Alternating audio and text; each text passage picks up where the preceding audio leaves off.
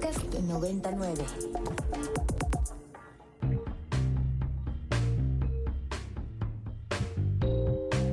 Desde el estudio B de Ibero 90.9, esto es Control de Cambios, una producción de Ibero 90.9 y la revista Nexos. Mi nombre es Valeria Villalobos Guizar.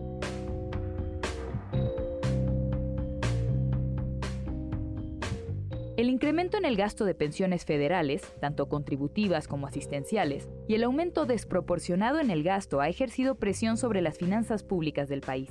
Aunque este fenómeno no le pertenece exclusivamente al sexenio actual, en la administración de Andrés Manuel López Obrador hemos alcanzado un punto crítico. Por primera vez, el gasto en pensiones del sector público está creciendo a un ritmo mayor que el de sus ingresos. Jorge Cano es investigador en el programa de gasto público de México Evalúa. Jorge, me gustaría que, digamos, eh, para quienes nos escuchan y no tienen idea, me platicaras cuál es la diferencia entre las pensiones contributivas y las asistenciales. Pues las pensiones contributivas son aquellas que reciben eh, las personas que trabajaron en el sector formal, principalmente en el IMSS y en el ISTE, aquellas en donde cada mes eh, les van descontando una parte de su salario. Previo al esquema de 1997, se iba aportando poco a poco y el gobierno eh, garantiza las pensiones con gasto corriente. A partir de 1997, con el sistema de Afores, pues eh, las personas que trabajan formalmente van depositando en sus propias cuentas personales y eso se le otorga a las personas una vez que se jubilan.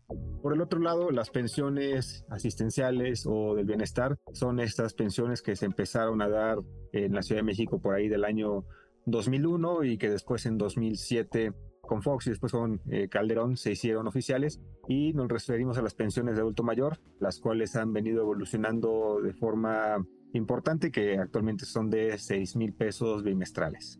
Ahora, este problema del escenario que estamos viviendo ahorita, del aumento en el gasto de pensiones federales, ¿cuándo comenzó? ¿Es algo que empezó con esta administración o ya viene arrastrado de tiempo atrás? De hecho, el crecimiento de las pensiones había tenido una disminución en los últimos sexenios debido a estas modificaciones de la transición de las pensiones del estilo Afores y las que no son Afore. Esto permitió que pues el gasto federal se fuera disminuyendo, ya que eh, el gobierno ahora con el sistema Afore pues no es el que va a respaldar las pensiones, sino son las eh, pues, empresas privadas que están administrando las, eh, los ahorros de los trabajadores. Entonces, el crecimiento en realidad desmesurado de las pensiones se está observando en este sexenio y se explica principalmente por las pensiones asistenciales o del bienestar, las cuales han tenido pues un crecimiento en porcentaje mucho mayor que las pensiones contributivas. Tan solo por ponerte unos datos de finales de 2018 a lo que va a ser el fin del sexenio en 2024, las pensiones contributivas habrán crecido 433 mil millones de pesos, pero eh, las asistenciales otros 417 mil millones. Prácticamente el mismo monto, pero en los sexenios anteriores eh, la proporción era de 10 a 1, digamos. ¿Podrías ahondar un poco en esto? Es decir, ¿cómo es diferente el plan del actual gobierno en torno a las pensiones de administraciones anteriores? Claro, sí, este, con las pensiones del bienestar son un programa social que se otorga a las personas mayores de 65 años. Anteriormente existía este programa, pero no era universal, estaba focalizado a las personas de afuera que vivieran en zonas muy marginadas o que no tuvieran una pensión contributiva, lo cual era muy fácil de verificar. Simplemente te metías a los registros del IMSS o ISSSTE, veías si una persona ya tenía una pensión de ese tipo y entonces aquellas personas no eran beneficiarias de esta pensión asistencial. Con la llegada de la nueva administración federal se modificó las reglas de operación de este programa y se hizo, se otorgó de forma universal, lo que ha provocado que este tipo de pensiones sean menos progresivas. Con decir progresivas nos decimos a que se enfoquen menos a las personas de menores ingresos como era anteriormente, ya que actualmente una persona que tiene, digamos, una pensión de CFE o de Pemex, que son de las mayor, las más cuantiosas, quizá de más de 100 mil pesos, también pueden cobrar estas pensiones asistenciales y aunado al incremento de monto de las pensiones que estaban por ahí de mil pesos al cierre del sexenio pasado hasta seis mil pesos bimestrales en este sexenio, pues explica que el gasto de este programa se haya pues disparado en más de 800% frente a lo que se venía gastando en el sexenio anterior. Pero ¿cómo llegamos a esta situación tan preocupante que ha terminado en el desbalance de las finanzas públicas? ¿Podrías darnos un recorrido de cómo pasamos de un tipo de administración a otro? Creo que lo más importante eh, para explicar por qué está teniendo una gran presión las pensiones y sobre todo las pensiones eh, asistenciales es hablar del tema de los ingresos. Y eh, a diferencia de otros sexenios, los ingresos totales del sector público pues se plantea que crezcan por ahí de un 6.5%, 6.7% si se cumplen las expectativas de la Secretaría de Hacienda y esto pues va a ser un crecimiento muy limitado frente al más de 20% sexenal que promedian o promediaron las anteriores cuatro administraciones. Al momento de tener eh, un crecimiento tan limitado y estar expandiendo tan fuertemente las pensiones, pues obviamente hemos visto un desplazamiento de otros gastos que han tenido que ser sacrificados para darle cabida al mayor gasto en pensiones. Y esos gastos pues son eh, lamentablemente eh, aquellos relacionados a la salud, un estancamiento en el gasto en educación y en seguridad, pero también reducciones importantes en el gasto en agricultura, por ejemplo, en ciencia y tecnología y otras funciones muy importantes que han sido desplazadas por este mayor incremento de las pensiones. Que ahora, ¿de dónde viene ese dinero, no? ¿Y, por qué es tan grave que el gobierno federal haya asumido, pues, gran parte del pago de estas pensiones? ¿Qué papel juegan en todo esto otro tipo de ingresos? Claro, esa es una muy buena pregunta, ya que eh, las pensiones, aunque en teoría fueron financiadas con aportaciones de las personas durante toda su vida laboral, en realidad en el esquema actuarial de cómo fueron calculadas, pues no fue suficiente lo que fueron aportando eh, año con año, mes con mes para pagar las pensiones que están recibiendo actualmente. Esto ha provocado que sea el gobierno federal el que tenga que pagar la mayor parte de las pensiones del IMSS y del ISTE. Básicamente las únicas pensiones que son pagadas no directamente por el gobierno federal son aquellas de, de CFE y de Pemex. Bueno, también existen esquemas de pensiones de universidades, pero son de, de menor monto. Y entonces, al momento de que el gobierno federal asume la responsabilidad del pago de pensiones, pues obviamente tiene que financiarlo con sus ingresos propios, ya sea los, eh, la, recaudación tributaria, el IVA, ISR, IEPS, los pocos ingresos petroleros, los cuales se han venido disminuyendo, tanto porque eh, la producción de petróleo ha bajado, al igual que eh, por la disminución de los impuestos que se le cobran a Pemex. En suma, pues esos eh, ingresos específicos del gobierno federal que sirven para financiar todo tipo de derechos como salud, educación, etcétera, pues ha estado compitiendo más fuertemente también con el gasto de pensiones. ¿Y qué tan sostenible es este modelo? No sé, pienso en, eh, en qué escenario nos espera nosotros los jóvenes, ahorita personas que tenemos entre 30 o 40 años. ¿Tenemos la esperanza de recibir verdaderamente algún tipo de pensión para el retiro ante este escenario? ¿Es sostenible? El modelo de pensiones actualmente de las personas que eh, se jubilan con el 100% de su pensión, pues ya terminó a partir de 1997. Se vio que conforme iba creciendo la población, pues cada vez iba a haber un mayor número de personas eh, mayores de 65 años respecto de las personas en edad de trabajar y pues se cambió este esquema de afores. En este esquema de afores, lamentablemente, eh, nuestra generación que empezó a trabajar después de 1997, pues no vamos a lograr tener una pensión del 100% de nuestro último salario, ya que el pago que se va a realizar va a depender del número de el monto total que se ahorra en nuestra Afore, en nuestra cuenta de los rendimientos, pero pues eh, las eh, proyecciones es que sea una pensión equivalente alrededor del 62% de nuestro último salario. Esto está más o menos en línea con los otros países desarrollados miembros de la OCDE, pero definitivamente va a ser una pensión inferior a la que tenían nuestros padres o abuelos. Ahora has mencionado que justo este aumento insostenible en el gasto de las pensiones eh, federales afecta a sectores esenciales, ¿no? Como la educación, la seguridad o la salud. Y ante este escenario en el que la administración ha roto el equilibrio financiero y entonces además se van a ver implicadas todos estos sectores esenciales, ¿qué posibles soluciones existen? ¿Qué viene? Claro, eh, una parte muy preocupante del incremento desmesurado del programa de, adultos mayores, de pensiones de adulto mayor, fue que no se hizo una planeación actuarial o un estimado de impacto presupuestario al momento de que se garantizó como un derecho constitucional. Esto, pues, en violación al artículo 18 de la Ley eh, Federal de Presupuesto y Responsabilidad Hacendaria. Es decir, para que haya una política pública sostenible a largo plazo, pues se tiene que prever cuánto va a costar. Lamentablemente esto no pasó y pues se tiene que mejorar esas reglas del juego para obligar pues más fuertemente evitar esos pequeños recovejos donde los políticos evitan hacer ese tipo de planeaciones para que a futuro pues cualquier política que pretenda incrementar pensiones, pues garantice que existen los recursos suficientes hacia el futuro y que no tengamos que estar decidiendo entre eh, financiar el gasto en pensiones o el gasto en salud, por ejemplo. Y más allá, digamos, de lo esperable, ¿Qué tipo de soluciones pondrías tú en la mesa? Se habla mucho, por ejemplo, de la ausencia de una reforma fiscal justo orientada como a incrementar ese tipo de recursos tributarios para este tipo de programas, ¿cierto?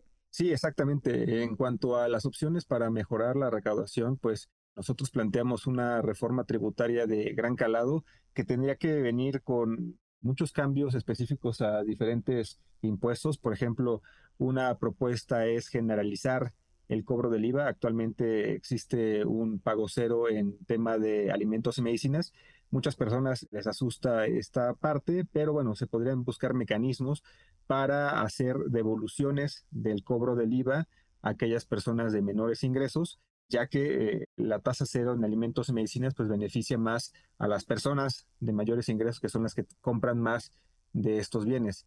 Por el lado del ISR, pues hay que buscar la formalización de toda la población económicamente activa y para eso pues se podrían hacer diferentes modificaciones al cobro actual de eh, las cuotas patronales, que eso es muy raro que se cobre en otros países, es decir, las cuotas del IMSS, el ISTE, para disminuir el costo de tener trabajadores formales y lograr que pues el gasto en salud del IMSS o del ISTE se, se pague a partir de aportaciones directas de ISR o IVA. Eh, son muchas eh, opciones que se tienen que plantear en una reforma fiscal, pero también el tema del gasto, de cómo se va incrementando eh, los diferentes derechos, tendría que ser una parte importante en esta discusión.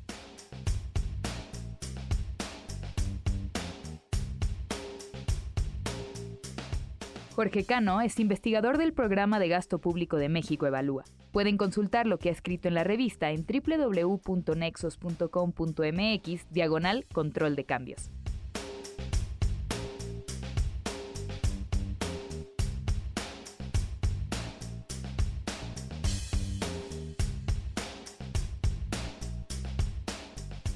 En la narrativa de la autodenominada Cuarta Transformación, se destaca un elemento fundamental, la creación de una constitución tras cada una de las luchas importantes en la historia de México, como pasó en 1824, 1857 y 1917. Según esta visión, la redacción de estas nuevas constituciones era necesaria para plasmar los acuerdos políticos, ya fueran consensuados o impuestos, en un documento normativo que les otorgara legitimidad y certidumbre al formalizarse el proceso político liderado por el presidente López Obrador, quien encabeza un movimiento que asegura revolucionario y comparable con el de figuras como Cristo o Gandhi, busca formalizar un momento que representa tanto la culminación como la fundación de una nueva etapa en la historia de México.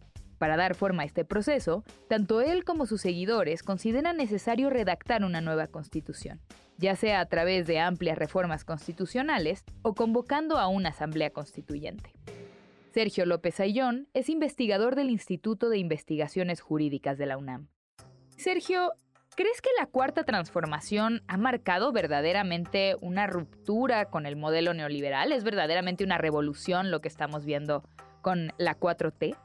Por lo menos en el discurso sí. En su propia narrativa, en su manera de entender lo que están haciendo, sin duda lo ven así, es decir, eh, una ruptura con el régimen neoliberal y un movimiento, la 4T, que rompa, transforme y refunda. Es decir, e, esa es la lógica y por eso eh, la candidatura de Claudia Sheinbaum se, se dice, se ve como una continuidad con el proyecto o para consolidar el proyecto de la cuarta transformación.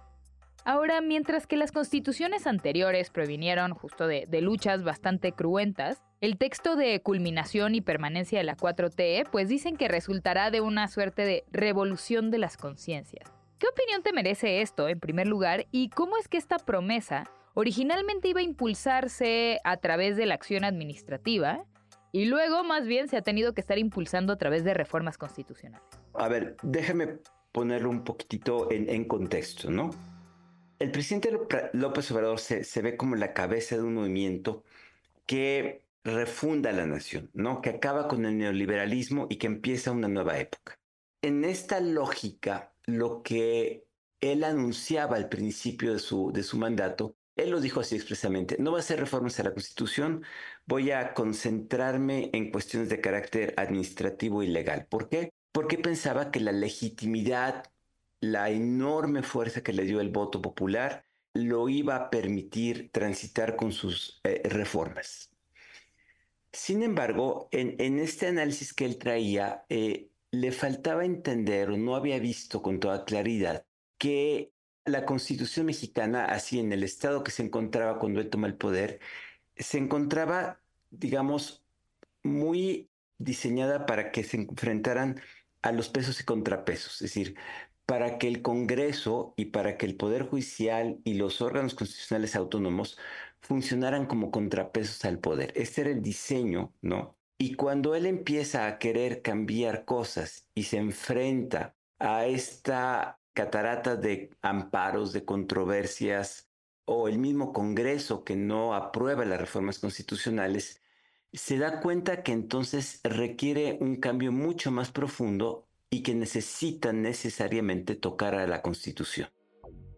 Esta es la segunda parte del, sexenio en la que eh, ya claramente propone una serie de reformas constitucionales, las primeras no pasan y acaba de proponer un paquete de 20 reformas constitucionales que si, si son aprobadas van a tener un impacto muy grande en el diseño constitucional. ¿Por qué?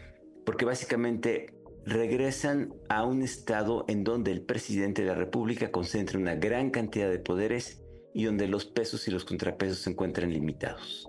Esta es, eh, digamos, la lógica que está animando las reformas eh, propuestas por el presidente López Obrador, particularmente aquellas que buscan desaparecer los órganos constitucionales autónomos y las que buscan modificar el sistema representativo para que queden solo los diputados de mayoría.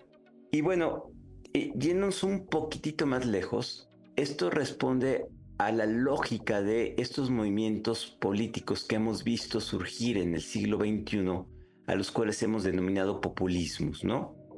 ¿Qué es el populismo? Has dicho así muy, muy, muy eh, rápidamente y muy simplemente. Pues el populismo es la expresión de un entendimiento político en el cual la democracia se centra en la idea de que existe un pueblo homogéneo y unitario cuya voluntad es suprema. Y desde luego esta voluntad está encarnada en el líder del movimiento, obviamente el presidente López Obrador en esta, en esta hipótesis, y que busca entonces no la eliminación de la democracia, por lo menos de la democracia procedimental, pero sí la concentración del poder en ese líder que se encuentra entonces investido de una potestad que le permite vencer cualquier obstáculo institucional porque él es digamos, la voz del pueblo y el que sabe qué es lo que se necesita.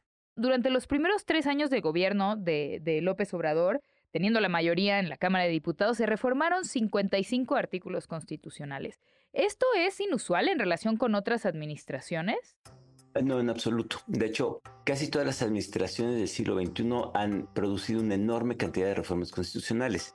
Para que el público tenga una, una idea, el presidente Peña Nieto reformó 94 artículos y así sucesivamente, ¿no? Entonces, no, no es inusual, es, es muy frecuente. Y ahora mencionabas como el nuevo paquete eh, de reformas que está promoviendo el presidente, sí, digamos, modificaría de manera sustancial el espíritu de la Constitución. ¿Pasa lo mismo con las eh, otras 55 artículos constitucionales que modificó al inicio de, del sexenio? No, porque ninguno de las reformas modifica el, sistema de gobierno o las reglas de acceso y ejercicio del poder, salvo en el caso de plebiscito y de consulta popular. Ninguna otra reforma afecta, digamos, la estructura de la división de poderes y del modelo de representación que tenemos ahora. A diferencia de ese 55, las que está proponiendo ahora, sí, sí, sí, sí lo van a afectar de manera muy profunda, ¿no? Y ahora, eh, tú has remarcado en algunas otras eh, análisis la importancia de resaltar las reformas que no fueron aprobadas, ¿no? De todas las propuestas que ha tenido el presidente a lo largo de su mandato, hay algunas relacionadas con temas de militarización de la Guardia Nacional, del sector eléctrico y de las leyes electorales, ¿no? La negativa de estas reformas han modificado los planes y las estrategias del presidente para conseguir, digamos, sus siguientes propuestas. Porque esas tres reformas que no fueron aprobadas, las vuelve a poner en la mesa con sus 20 reformas. O sea, tanto la Guardia Nacional como el famoso Plan B, que ahora es el Plan C en, la reforma constitucional, la cuestión del, monopolio de la CFE, están puestas en el paquete que está proponiendo el presidente López Obrador. A ver, él sabe que no van a ser aprobadas en este periodo. Lo que está haciendo, poniéndolas en una especie de plebiscito, eh, diciendo, la elección de 2024 no solo es una elección para el presidente, para diputados, para senadores, sino es una especie de confirmación de que si obtienen la mayoría, es decir, si consiguen la mayoría en la Cámara de Diputados y Senadores, van a tener entonces condiciones para reformar la Constitución, ya no eh, con partidos de oposición, sino Morena ejerciendo su mayoría, y entonces se, se van por esa vía a una modificación, sobre todo, insisto, de la división de poderes y del modelo de representación. Eso es lo que está él pensando y por eso lo puso en este momento en la mesa de la discusión. Al mismo tiempo está haciendo otra cosa, está poniendo a Claudia Sheinbaum en una condición que no puede ella decir, a mí no me gusta esto, la reforma del Poder Judicial, a mí no me gusta que los jueces sean electos popularmente. Ella tiene que abrazar esas reformas y es una manera de López Obrador de poner una lógica en eh, el movimiento para que se pueda consolidar desde su visión. Y ahora me gustaría a ver si, si pudiéramos sintetizar un poco, ¿cuáles crees que serían los cambios de la constitución transformadora de la 4T? A ver, primero, se elimina la representación proporcional y entonces lo que sucede es que como queda solo los diputados de mayoría relativa, entonces el presidente y su partido mayoritario tienen la posibilidad de ganar la mayor parte del Congreso sin mayor problema. Es decir, está modificando el sistema de representación para eliminar eh, las minorías parlamentarias y entonces tener un control como era en el, viejo PRI, déjeme ponerlo de esta manera. Segundo, está modificando al INE para que, digamos, sea mucho más dúctil en su conducción eh, respecto a las condiciones de acceso al poder. Tercero, está modificando al Poder Judicial. El, gran obstáculo al presidente López, Obrador ha sido el Poder Judicial. Y entonces, ¿qué hace? Dice que jueces y magistrados y ministros sean electos. Y no está mucha ciencia para entender que electos quiere decir seleccionados y votados por la mayoría que va a tener Morena en su, en su narrativa. Entonces, modifica el sistema de representación y elimina el obstáculo que constituye el Poder Judicial. Cuarto, elimina los órganos constitucionales autónomos. Entonces, las funciones de estos regresan al Ejecutivo y entonces te queda un presidente mucho más poderoso. También el modificar a la Guardia Nacional y poderla ya claramente como un cuerpo militarizado, que lo es en los hechos, pero no en la Constitución, y decir Sedena es la que se va a encargar de la Guardia Nacional, es militarizar al país y con esto establecer una nueva condición en la seguridad pública que se pondría en manos del ejército. Y finalmente, ya muy rápido, poner todos sus programas en la Constitución implica poner por adelante su proyecto y en ese sentido se vuelve muy demagógico porque no hay recursos que alcancen para pagar estas eh, prestaciones que está poniendo en la Constitución. Se requeriría una reforma fiscal que él ha dicho que no va a hacer, ¿no? Para cerrar, Sergio, me gustaría que me contaras sobre tus propias proyecciones. ¿Crees que se va a lograr estos cambios constitucionales con la estrategia que está ejerciendo el presidente actualmente y con las elecciones que vienen? Yo creo que las manifestaciones, toda la resistencia que se ha visto, particularmente el fin de semana pasado, nos hacen tener un poquito de esperanza, no que no va a tener una mayoría, pero que no va a tener la mayoría absoluta en las cámaras, en el Congreso, y que por lo tanto se va a mantener la pluralidad en el país. Y yo creo que muchos estamos convencidos de que hay que empujar esa ruta para que la próxima presidenta, una u otra, ¿sí? tengan entonces una condición más democrática, más representativa, más plural de lo que implica ese país y entonces sean los mecanismos democráticos los que permitan, digamos, no imponer una sola visión, sino que esta pluralidad vaya construyendo el país y la gobernanza que queremos. Me parece que ojalá que esto se, se cumpla y que sea otra vez el voto de los mexicanos los que rectifiquen la ruta porque así como López Obrador llega porque había un hartazgo muy profundo con cierto tipo de política, ahora volvamos a tener una posibilidad de la democracia de que se corrija esta situación.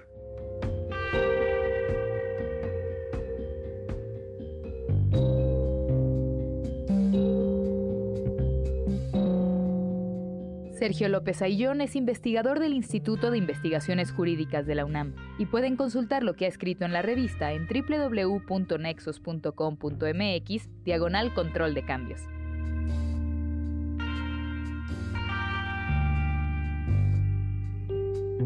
Muchas gracias por escuchar Control de Cambios, una producción de Ibero 90.9 y la revista Nexos. El guion de este episodio estuvo a cargo de Melissa Casab. La producción es de Roxana Aguilar y Daniel Maldonado. La postproducción de Aldebarán Abraham. Mi nombre es Valeria Villalobos Guizar.